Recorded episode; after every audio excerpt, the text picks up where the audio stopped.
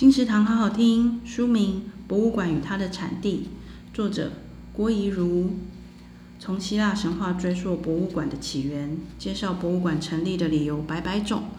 从国王自私自利、名人爱炫富，到政府希望大家都当乖宝宝。接着由世界四大博物馆领军，介绍横跨世界五大洲，来场纸上的博物馆环球之旅。千万别以为博物馆只是沉闷黑暗，摆设着奇怪物品的仓库哦。博物馆的故事与收藏，就像电影一样刺激精彩。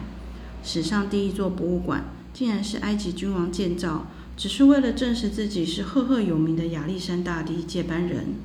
为了丰富馆藏，这个博物馆想尽办法掠夺各地藏书，甚至还强迫地中海和伊苏士运河的船只必须拿来当过路费呢。博物馆与它的产地，由亲子天下出版。二零零二年五月，金石堂陪你听书聊书。